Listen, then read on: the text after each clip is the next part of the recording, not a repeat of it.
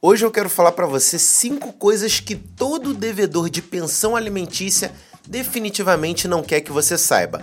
E eu quero aproveitar ainda para dar uma última dica extra para quem ficar até o final desse vídeo. Bom, pessoal, a nossa primeira dica é que os alimentos são imprescritíveis, ou seja, não ocorre prescrição até o menor fizer os seus 18 anos de idade. Então, embora o Código de Processo Civil estabeleça o prazo prescricional de dois anos, esse período só vai contar a partir do momento em que o menor fizer os 18 anos ou então ele atingir ali a emancipação.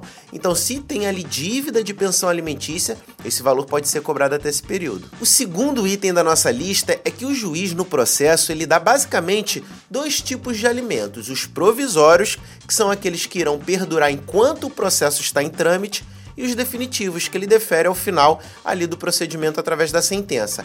Acontece que se o juiz concede alimentos definitivos maiores que os provisórios, você pode cobrar a diferença desde a citação do devedor de alimentos. Isso porque os alimentos, eles retroagem sempre a data de citação da parte que tem que pagar. E o terceiro item que o devedor de alimentos às vezes acaba indo preso por uma dívida e acha que não pode mais ser preso porque ele já foi por aquele motivo. Acontece que a parte esquece que ele não pode ser preso por uma dívida referente a determinado mês.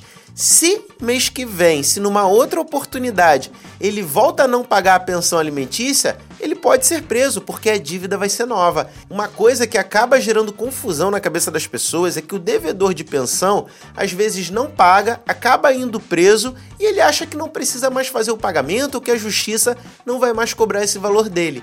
Lê do engano. Isso porque você pode continuar com a cobrança, embora ele não possa ser preso por essa mesma dívida, como a gente viu no item anterior, mas você pode continuar a cobrar esse valor através do que determina o artigo 523 do Código de Processo Civil, que estabelece que poderá ser feita a penhora dos bens do devedor. O outro motivo que eu vejo inclusive bastante no meu escritório é que a parte acha que pelo fato de ter tido um novo filho ou constituído uma nova família, isso por si só é razão ali para ele buscar a diminuição da pensão que ele já tinha a obrigação de pagar.